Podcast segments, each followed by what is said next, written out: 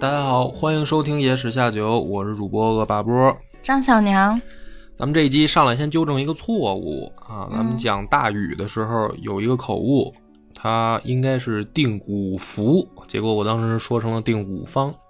不过哦好在好像底下有评论那个指出了这个错误啊，不过我觉得还是要在这儿更正一下波哥的粉丝群有文化呀。啊，那可不是嘛，这什么藏龙卧虎啊，稍一个不留神就又露怯了，嗯。嗯、及时更正一下。但是这一集呢，咱们为什么从这儿更正开始呢？就这集的故事，我要讲讲这个夏的末年。嗯，那我先问你，夏的末年是哪个君主？夏桀，哎，夏桀啊。那关于夏桀，你还知道什么事儿？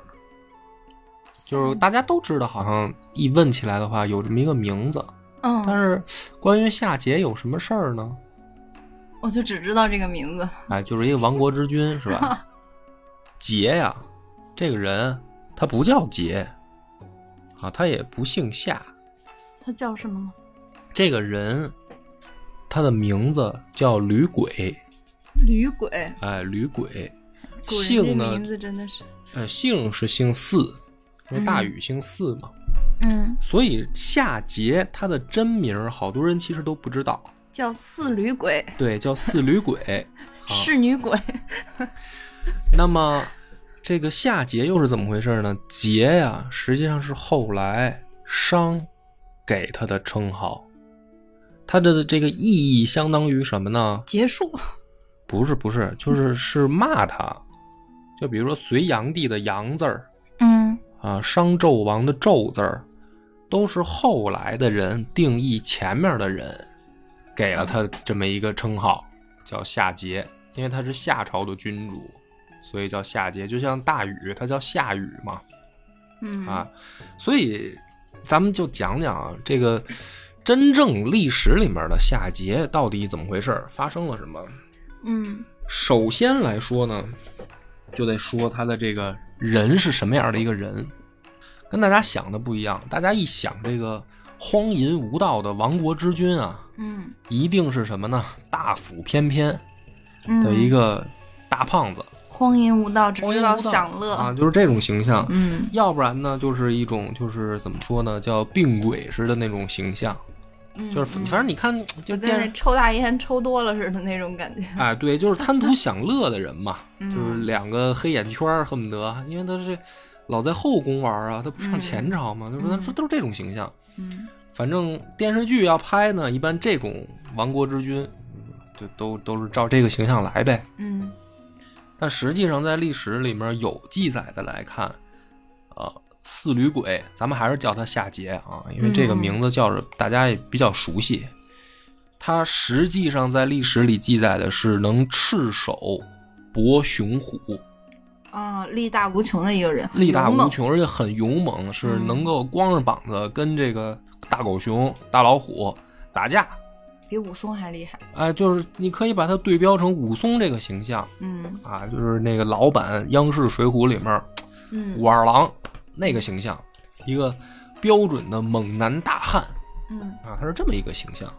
而且呢，嗯，在他的治理下，大家老觉得说夏王是王在他手里，嗯但是实际上他执政三十多年，啊，还挺长。还挺长的。嗯嗯啊好多君主在位都没有这么多年。啊，对啊，就是啊，好多好多皇帝活都没活这么久，对别说在位了，是吧？所以实际上，如果按照历史去真实的去还原一个形象啊，他是一个英勇的中年人。啊，因为他三十多年执政嘛，嗯刨除他这个幼年期，嗯对吧？所以他这个形象呢，就可能咱们先建立起来以后，就要开始讲他的故事了啊。这个人他流传下来的这个历史的资料其实并不多啊，但是《史记》是有记载的。呃，《史记》特别特别奇怪的是，没有采用其他相关史料对夏桀的描述。嗯哎，那么其他史料又对夏桀有什么描述呢？就是说他干了两个大事儿，嗯第一个就叫酒池肉林，嗯第二个呢就是娶了一个，也不能叫娶啊，就是收了一个美女，叫莫喜。嗯哎，就是这两件事儿是其他史料大书特书的，但是司马迁儿恰恰在这上面简简单单说了几句，而且没说什么酒池肉林这些事儿啊。所以夏桀的故事呢，其实，在大家如果啊还听过的人，大概听到的什么呢？就是这个夏桀啊贪图妹喜的美色，然后妹喜呢，啊我老喜欢叫妹喜啊，我就这么叫了，因为也有人订正过我，应该叫莫喜。妹喜呢又不爱笑，哎，嗯反正古代的这个美女不知道为什么都这么高冷，通病就是不爱笑，面部表情都比较僵硬。然后呢，就说为了逗这个妹喜开心，嗯夏桀呢就是发明了一个好好办法，嗯就是撕那个丝绸，把那个丝绸拿手撕开的那个裂开的声音，说这个妹喜呢就听这个高兴嗯啊，没事儿他就撕这个丝绸取乐。然后呢，说他造了一个酒池，啊酒池旁边有肉林，嗯这个酒池大到什么程度呢？说是能在里面划船。嗯啊，然后呢，有的人啊，在这个酒池里面，他不就是等于要喝喝喝酒吗？或者从船上掉下去，就淹死。淹死的时候呢，这妹喜就看在旁边看着就笑，说啊，你看他们醉死了，就在酒池里淹死了。就是说这美女的她的这个笑点啊，也是长得很奇怪啊，就长在这些奇奇怪怪的位置。这癖好也很奇怪，啊，不是毁毁东西，就是看人家看人家死就就高兴啊。听起来特变态。哎，就是说这个夏桀呢，因为逗这个傻娘们儿开心，啊，就是也不不理朝政了，啊，也杀忠臣，啊，最后这个夏朝就灭亡了。啊嗯嗯。那么相反的，灭他的是谁呢？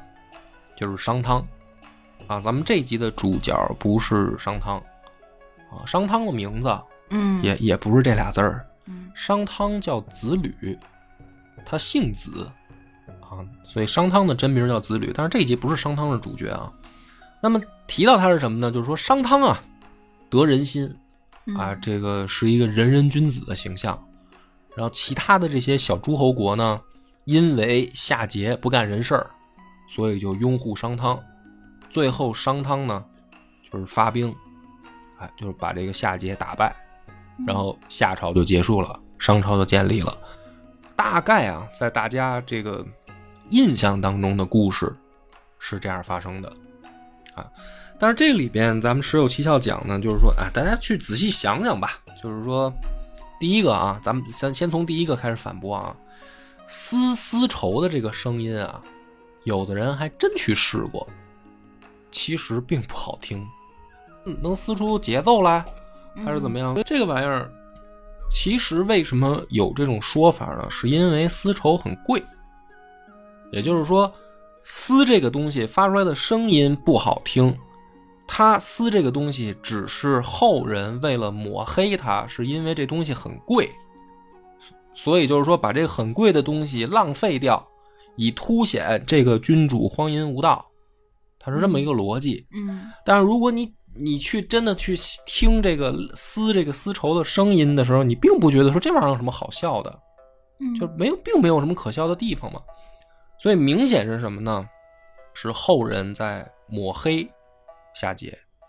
那么去看他这个史料记载，就是说到底这个说法是怎么形成的？结果我们发现，就是还不是一个人或者一个版本开始造谣，是从春秋战国开始，一直到汉朝，不断的有人往上添砖加瓦，嗯然后形成了夏桀的这个荒淫无道的形象。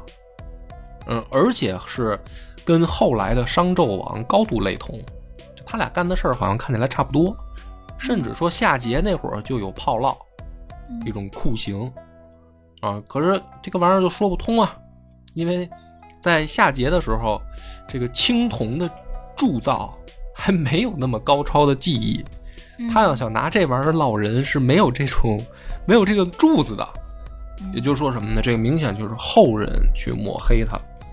那么第一个可以看到去抹黑他的呢，就是战国时代的这个杂家师角，嗯被尊称为狮子啊。狮子他那个同名著著作也叫狮子，他这里面最先说夏桀坏话的记载就能从他这儿找到。他怎么说的呢？他说这个夏桀时代因为治理的不好啊，这嗯，天下的猪狗都不想活了，就自己就跳水里淹死了。猪狗还挺有想法。啊，就是连小动物都受不了了。说这个鸟啊，自己把自己的这个翅膀撞折了，啊，这动物自己把这蹄子这个跪折了，就是那意思，就是不活了。说这个君主啊，无德就能无德成这样。那我觉得，嗯，这个如果你要是相信狮子说的话呢，嗯，那你就是有一个很富有想象力的人，我觉得 啊，因为从我的了解呢，这个小动物是 没有没有这么高的觉悟的。小小动物进化，哪怕进化到现在，啊它这个思想都没有进步到这个地步。对，尤其是你说这个猪掉水里淹死吧，也说得通。这个狗呢，虽然有不会游泳的哈，但是大部分这个狗它都都能游泳，所以还专门发明了一种姿势叫狗刨嘛。嗯 你说这个狗它能淹死，嗯反正狮子的想象力看来也是嗯挺高的。嗯，这狮子说话也是对，挺缥缈的。狮子说完了以后呢，再往下捋啊，嗯第二个说伤夏桀坏话的就是管仲。嗯管仲说什么呢？管仲说：“昔者桀之时，女乐三万人。”哎，什么意思呢？？对，就是这唱歌跳舞啊，底下不是有那个舞女吗？嗯大家弄方阵跳，对吧？这管仲说，夏桀那会儿啊，他弄多少个方阵呢？三万人的方阵跳舞。嗯，眼神够好的呀，哎，所以我看觉得得见吗？这个就是管仲的这些想象力啊，嗯也都是比较有限，我觉得，嗯因为大家都知道，一直到这个春秋孔子的时代，嗯是吧？还有好多诸侯说这个想八佾舞于庭。我讲孔子的时候讲过嘛，嗯八佾舞于庭是八八六十四个人在那儿跳舞嘛。啊，管仲那个时代，是吧？他们顶多能见到的是什么呢？能见到的是六十四个人的方阵。嗯啊，管仲管仲的想象说，这个夏桀他荒淫无道到什么程度呢？他得三万人一块儿跳舞，你说过不过分？啊，三万人一块儿跳舞，那我觉得只有天安门广场能容得下他。那我觉得就是我这辈子是赶上了好时候了，我看见过三万人跳舞的时候，是吧？零八年奥运会那那那差不多那个动静啊，嗯三万人一块儿跳舞。管仲说，这个夏桀那会儿就有这场景，嗯反正我是不信。嗯啊。管仲说完了以后呢，这个后面到了这个汉朝啊，那这个脏水泼的就多了啊。比如说这个，说他挖这个酒池，在里面能划船的，而且还淹死人的，就是刘向。哎，刘向就说说他这个酒池啊，旁边堆的那个酒糟嗯就堆了十里地，堆成小山。嗯就是有一座十里的小山是酒糟堆成的，嗯然后它才有这么多酒啊，它有一个池子啊。那这个呢，我也很质疑，你知道吧？就是说，你挖一个游泳池，这个事儿我能理解，但是问题是什么呢？问题是夏朝的时候它也没有水泥呀、你挖这么大一池子，你把酒倒进去，不都渗下去了吗？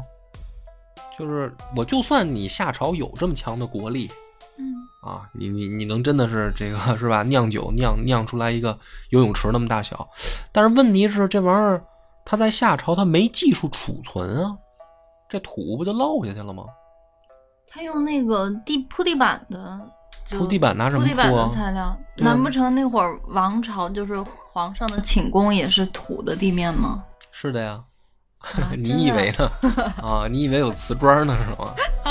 我以为至少有木地板，呃，木地板，木地板也撑不住，也漏下去了呀。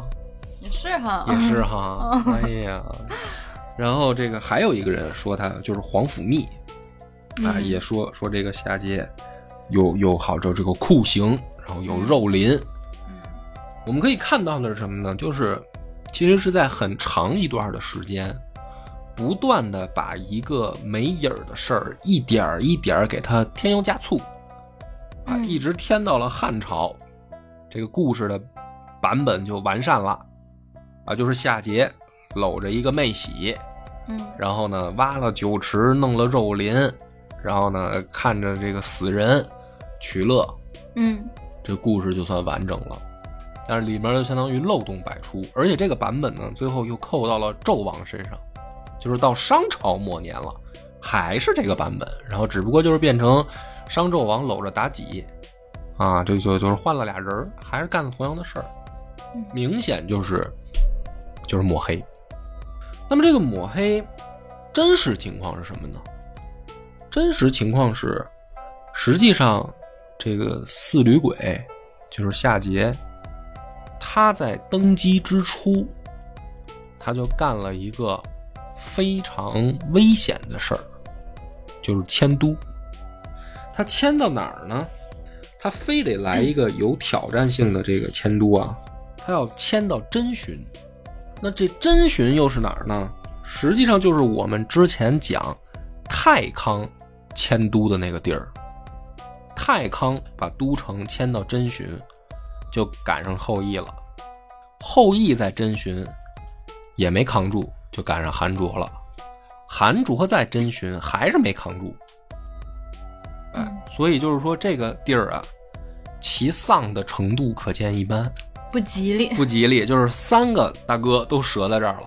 嗯然后后来等着韩卓再再挂了以后，都城就迁走了，就不再真寻了。嗯所以呢，这个我觉得夏桀啊，可能是一个就是喜欢挑战高难度的这么一个有有一种与天斗的魄力在。哎，就是说这个地儿丧是吧？就是嗯有一种什么呢？知明知道是鬼屋，我非得进去睡一觉嗯，啊！有这种猛人与，天斗，其乐无穷。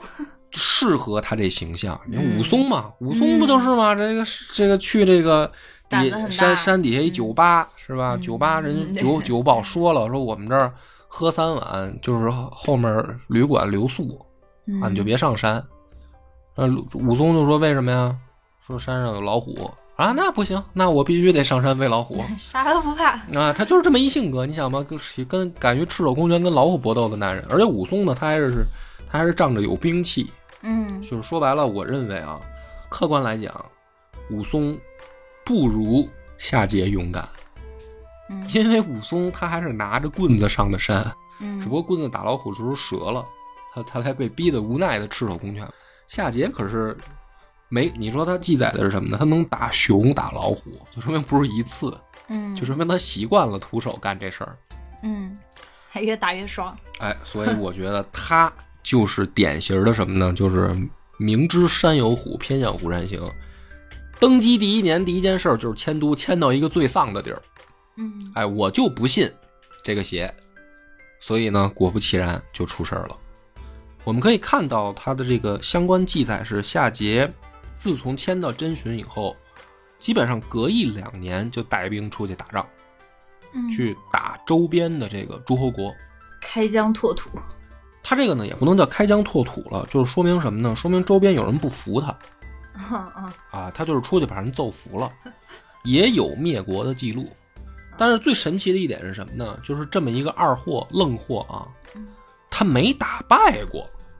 嘿，就专治不服。哎，就是你就明白说为什么这个叫 艺高人胆大，嗯，就是为什么人家有这个自信，说这不是真寻这地儿丧吗？是吧？蛇在这儿撒了吗？呃，我就偏要在这儿，说明什么？有本事，嗯我能打。我就不信。他自己说白了就是那个最强的战将，所以呢，在他打这个有失事的时候，嗯。他还这个军队还没开战的时候，人家就提前就投降了，就说大哥别打，嗯。啊，我认输嗯，我打不我打不过你，我我不知道你不是对手，嗯，说呢送你美女，哎，哦这个美女就是莫喜，就给送来了，说这是我们部落里面最好看的妞，大哥你先得着啊。嗯然后呢，说夏桀很高兴，回去以后呢，就开始谈恋爱，据说是跟这个妹喜两个人呢，就是度过了一段非常甜蜜的时光。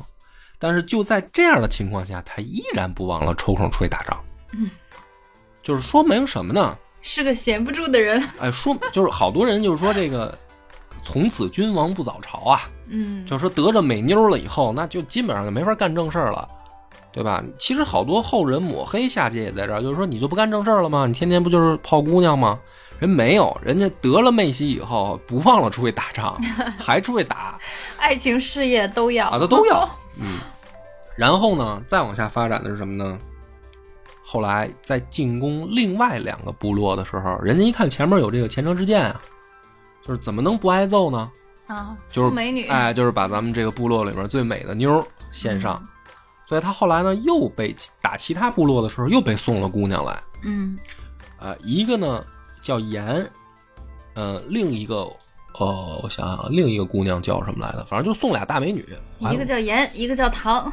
啊，反正就在 对，咱们就先这么说。我估计后面可能还有这个醋、酱油啊什么这些姑娘都在路上了，嗯。然后呢，这个夏桀呢是来者不拒，嗯就开始又跟这两个美女谈恋爱。那么这个时候呢，就说啊，说这个莫喜就吃醋了，啊，不高兴了。哎，就不高兴了，就是说你 你之前一直跟我说好了跟我玩，你这现在呢又弄弄俩小三小四来，啊就不开心嗯啊，宝宝就生气。嗯说这个生气的时候呢，正好啊来了一个外交官送来了丝绸。啊，不是不是，想多了。这个外交官呢，就是商这个诸侯国派过来的使者，这个人就叫伊尹。伊尹呢，就有传说啊，说跟这个莫喜是青梅竹马的老乡，哎呦，哎，有这种传说。但是也有人呢，就是说啊，说 没有这层关系啊，就是因为莫喜被冷落了，嗯。然后寂寞。啊，所以。就被伊尹趁虚而入了。这俩人呢，等于在这个呃夏夏的这个首都啊，没事儿就勾勾搭搭啊，两个人就是发生了一些美妙的爱情的这个 不可描述的事情。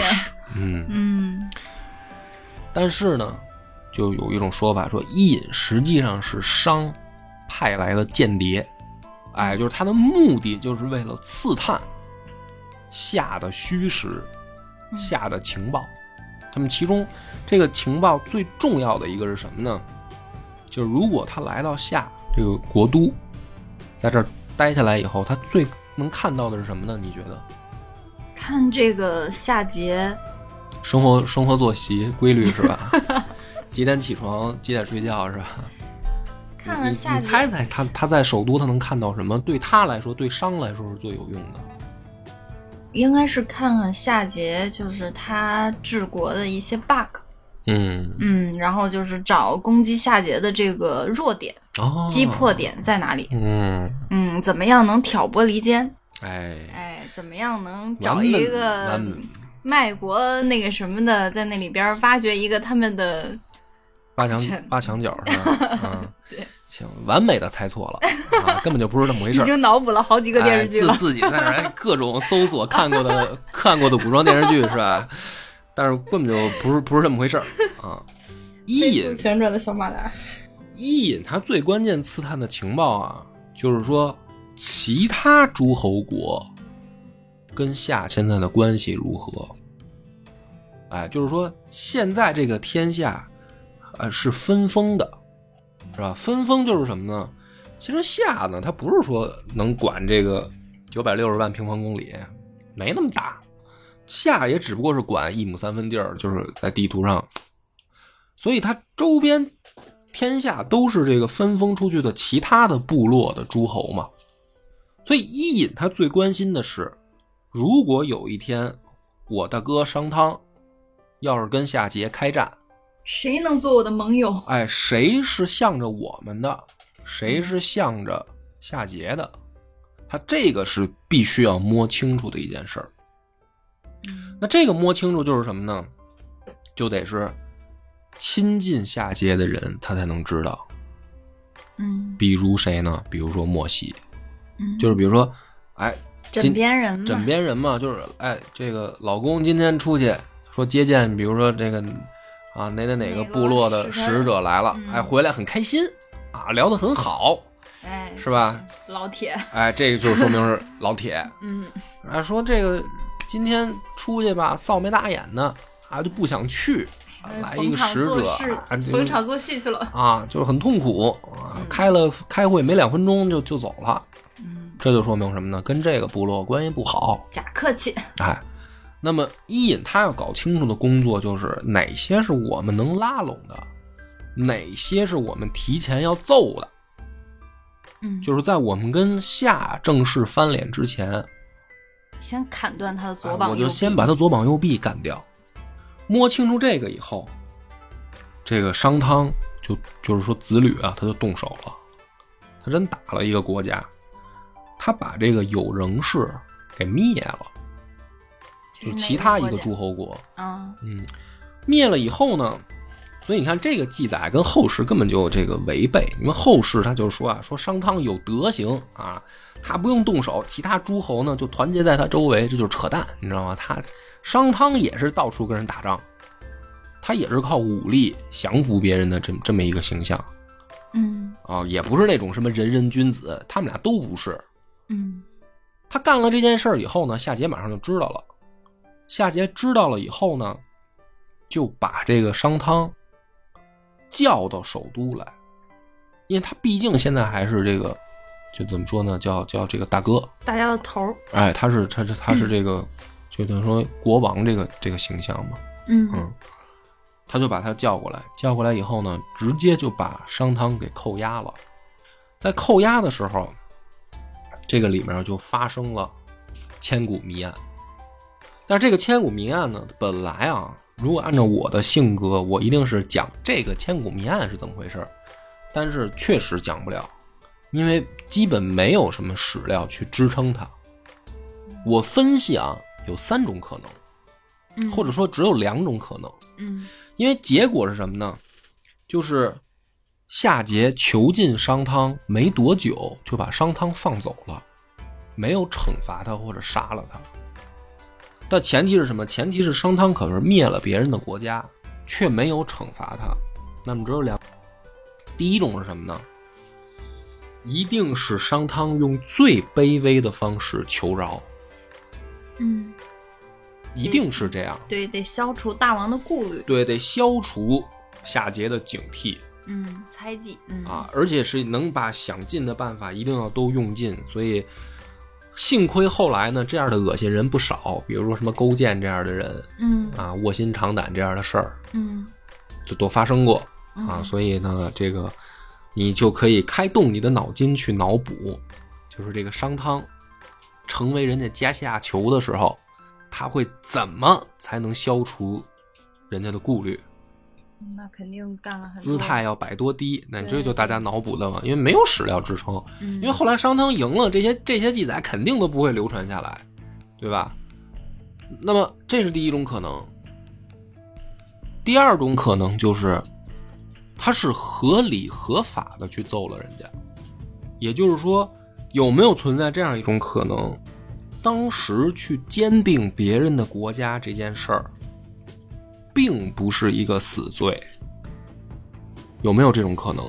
你是说是夏桀让商汤去打那个国家？那肯定不是。如果是这样的话，就不会把他叫来囚禁了，肯定不是。但是有没有可能？对，就是说，但是有没有一种可能是说，当时的这个环境不是像我们后来想象春秋时候的这个周朝，就是天子对诸侯的这个这种管理方式啊？那那是我们脑补的，我们可以对标，因为夏朝离得太久远，夏朝到底是什么样？诸侯国之间的关系，嗯以及对这个怎么说天下共主的态度是什么样，这个也是要靠想象的。因为夏桀也是不停的去揍别人，嗯嗯，对对，那么也就是说，商去打别人这件事儿，到底是不是一个很严重的政治问题？这是存疑的。嗯有没有可能这个里面根本就不存在一个说很大的问题？嗯，像你说的，可能是合理合法的打他。对，就是说诸侯国之间开战这件事儿，在夏朝是不是一个很普遍的事儿？有可能。如果是这样的话，那就解释得通。就是说，夏桀一看，哎，你这么狂，但是我我叫你过来，你就过来，啊，你还听我的话，那好，你回去吧，就可以了。就是也不用你说摆多多低的姿态啊，或者怎么样，嗯对吧？还有一种可能是什么呢？就是第三种，但是我认为这个是最最最概率比较小的，就是商汤既没有求饶，也不是说这件事儿在夏朝啊诸侯之间的摩擦就就合理合法，而是说他们之间进行了一些不不足为外人道的交易。嗯，又进献美女了。那那那这个就不知道了啊，就不知道他们达成了什么，就是说达成了什么内部条件嘛，嗯嗯因为没有流传出来。但是我觉得只有这三种可能，就是如果夏桀决定放过商汤的话，只有这三种可能会发生。那么咱们先把它放在这儿，因为这故事还要往后讲。嗯把这个商汤放回去以后，商汤就开始联合自己之前已经降服的诸侯，正式向夏宣战。就是他回去以后，紧接着就宣战了。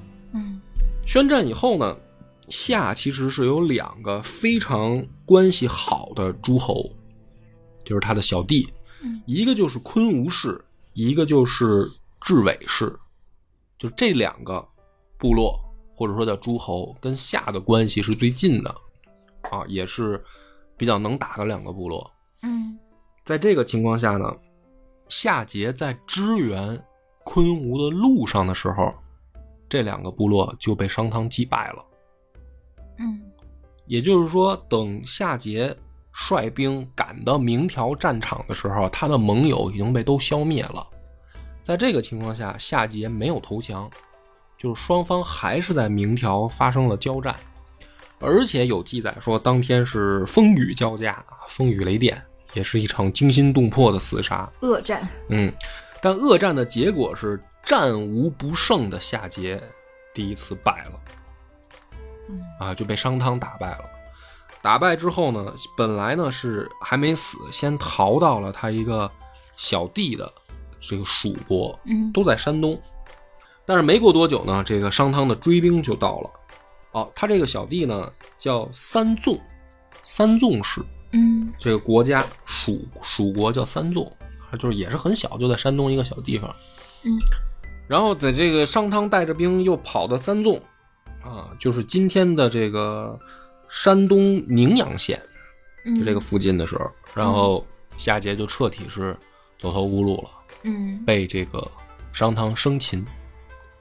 生擒以后呢，跟大家想象的还不一样，商汤没杀夏桀，就夏桀没死，把他给流放了，流放到现在安徽巢湖。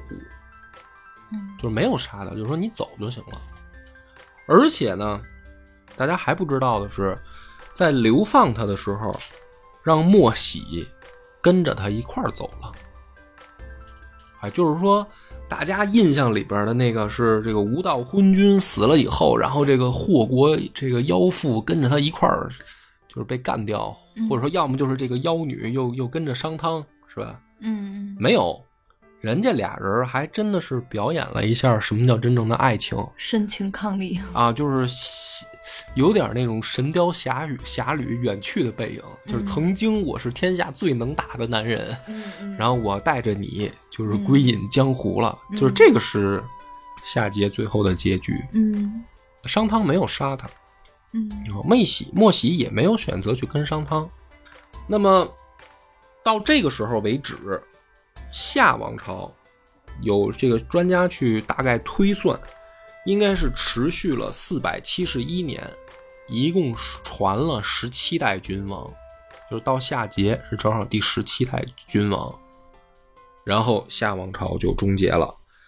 时间呢，大概是公元前的一百一千六百年，就是夏王朝就结束了。公元前一千六百年，呃，后来呢，这个因为夏呀，在历史上啊一直存在一种声音，就是有一些人去质疑他，这个王朝到底存不存在。因为什么呢？呃，没有发现它的文字，也没有发现相关的出土文物，去支撑说这个王朝的存在。嗯，都是在后人的记载当中。对，是后人的记载当中说，曾经有一个夏朝发生过很多事儿，比如说大禹的事儿，啊，大后羿的事儿，啊，夏桀的事儿，都是他们再往后的朝代去记载前朝，但是他们本本身这个朝代没有留下记载，嗯就是甲骨文也是商朝的出土，夏朝的出土里面没有什么带文字的。有一种有一种说法是什么呢？有发现过带符号的，嗯就是还没有形成我们现在这个中文意义上的文字，嗯特别像字母符号，说这种东西出现过。嗯但是呢，这个有一个证据是，呃，在这个河南挖出来过夏王朝的宫城遗址，皇宫那个宫，宫城的遗址。当时呢，是一九九九年，在河南偃师挖出来了一个宽三百米、长三百六十七米的宫殿遗址。从时间推算上，正好是距今三千六百年，嗯，就是说它的时间是能够对应到呃夏朝灭亡这个时间段上的就正好是夏末商初这个时间段。嗯那么这个遗址发现了以后呢，其实就解释了很多问题。首先，这个三百米乘三百米的这个地儿啊，嗯、大家可以去一公顷。哎嗯说呢，也容不下三万人跳啊，这是肯定的。嗯而且呢，也是这个建建筑规模水平，就别想着挖酒池了啊！它宫殿才这么大个儿，你想想，它能挖一个说能能乘船的这个酒池吗？所以就说，这个遗址虽然证据很少，但是就从这个大小，我们已经能看到很多当时的这个，就是说，而且是都是土夯的。那你那个问题也解决了，这个宫殿的 没有地板砖啊，都是土夯的墙和这个怎么说地基。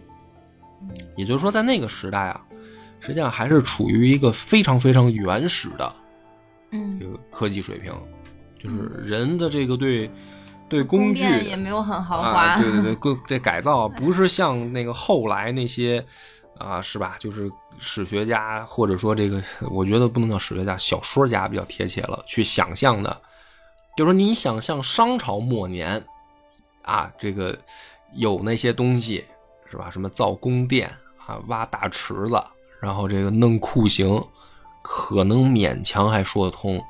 你说夏朝它就有这么强的工艺了，这个事儿是说不通的。那么讲到这儿的时候呢，因为这个里面还是听起来特别像故事啊。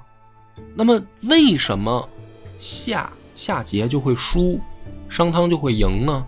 就是读历史的人啊，他总是想强调一个有没有什么因果关系的道理，就说这个王朝为什么灭在他手里？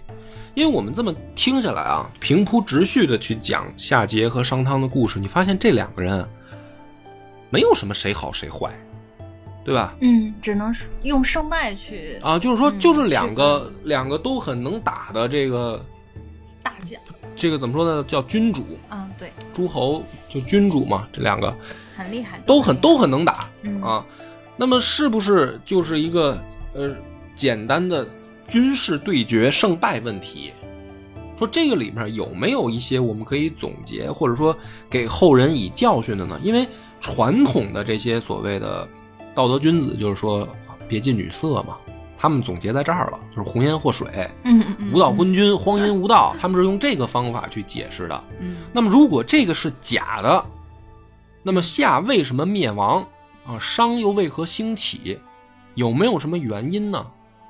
其实是有的，就是虽然资料很少，因为商汤也不会再去歌颂他了，啊就开始抹黑他了。嗯虽虽然资料很少，但是时间是没法骗人的。从时间我们可以看到一个证据。我刚才说了，这个夏桀，他是第十七代君主，他前面是有记载的，就是他前面都有哪些君主是有的。我们可以从这个时间上来看啊，从第十三任君主叫印甲，在位四年，这是第十三十三任，然后第十四任孔甲，在位九年，第十五任任浩，在位三年，第十六位任发，在位七年。加起来都没有夏桀多。哎，这前面对吧？就是这个，他是第十七任，从第十三任开始，加起来这些所有的君主加起来，不如一个夏桀的在位时间长。嗯那这个就说明什么呢？首先说明两两个问题，我觉得就可以从这个时间可以推断出来。第一个，他前面的这几任君主，我怀疑很有可能大部分都是非正常死亡。嗯，对，对吧？嗯。第二个是王朝更替这么快，一定会导致政局动荡。所以就是说什么呢？如果你再去想这个问题，说夏桀跟商汤是不是只是一个军事上的力量之争？结果夏桀战败，啊，再加上因为间间谍渗入，伊尹这个厨子啊，这个间谍把这个消息提前给弄出去了，所以这就导致了两个人胜败吗？也不是，我要讲的是说，再逼进去看，其实夏王虽然亡于夏桀，但是他前面有四五任君主已经有政治动荡了嗯。到夏桀的时候，他接手的，我认为已经是一个烂摊子了。对，就是有一种亡国之君很可怜，其实他未必是那个无能的昏君，他只是最后一根稻草。对，但是他却必须要面对一个王朝已经变弱的事实。嗯啊，这样的可怜君主在历史上也有几位，嗯，然后我们以后可以慢慢再去讲他们的故事。而商呢，正好相反，商是在他的这个往前前倒五代的时候，出现了一个君主，这个君主叫上甲威。上甲威在史料里面有一个记载，嗯就是他向其他诸侯借兵，去灭了旁边的一个国家。而这个国家他为什么去灭人家呢？是因为他爹就是前一任君主，本来呢带着财物出去以后被这个国家扣了，扣了以后这个国王就就丢了，所以上甲威呢实际上是为父报仇，他就把这个国家给灭了。灭了以后，把这个国家纳入了商的版图，而其他的诸侯，包括当时在位的夏朝的君主，采取的态度是没管。那么这就导致什么呢？这个是商朝开始扩张版图的第一步。从内任君主之后，从上甲威之后，商朝就开始不断的进攻周边的诸侯国，就是开了算是开了头了。那么，如果去对比着看，你就会发现呢是什么呢？一强一弱。一个是在上坡的时候接手对，一个是在对，就是商汤，他是在商这个诸侯国一直是不断的扩大地盘儿嗯加强军备，然后打服诸周边诸侯国的这么一个上升的时候，他接手了。而夏桀呢，很点儿背，是前面四五任都他妈自己胡折腾，好不容易他接手的时候，他自己又能打，他也开始走这个军事强权的这个道路了。嗯所以这就最后迎来了一个两强相争这么一个结果。但可惜是什么呢？就是积重难返，就是对夏他在下坡路，而商在上坡路。那这种情况下战败了。那这个里面其实哪怕啊没有什么这个伊尹这种间谍的事儿，嗯其实大势已经决定了，就是商在国力上已经超过夏了这件事儿。确实是，就是因为夏桀可能靠他一己之力，哪怕能够力挽狂澜，嗯，改变这个局面，但是也很难抗争的过人家商那边几代的励精图对治，几代的打下的经营这样一个基础。哎，所以这个才是真正历史上，尽管已经资料很少了，但是你还是可以大概推断出来的一个原貌。嗯啊所以呢，讲到这儿的时候，我的这个观点就表达清楚了，就是夏桀作为第一个啊，这个封建王朝的亡国之君，因为在他再往前就是三皇五帝时代了嗯啊，他祖宗夏禹开创的这个家天下，到他这儿，他作为第一个亡国之君，其实什么呢？有点冤，就是对他其实他身上有很多可圈可点的，值得大家学习的。对，就是他这个个人来说啊，首先拿这个女人去给他身上泼脏水这件事儿啊，我觉得就是漏洞百出。抛开这个看，夏桀他的这个能力，我觉得很强的。哎，起码比他前面那几代强。那么在这样的情况下，他作为亡国之君，而且一直就是被，你想这个千年以后了，呃中国历史上提到夏桀，还是觉得他是一个荒淫无道的这个背着骂名昏君的骂名，嗯就是说嗯，只能也应了那句话，叫“成者王侯，败者寇”，嗯这个就是历史啊，就没有办法，输了就是输了。那么今天的这个故事到这儿，感谢大家的收听。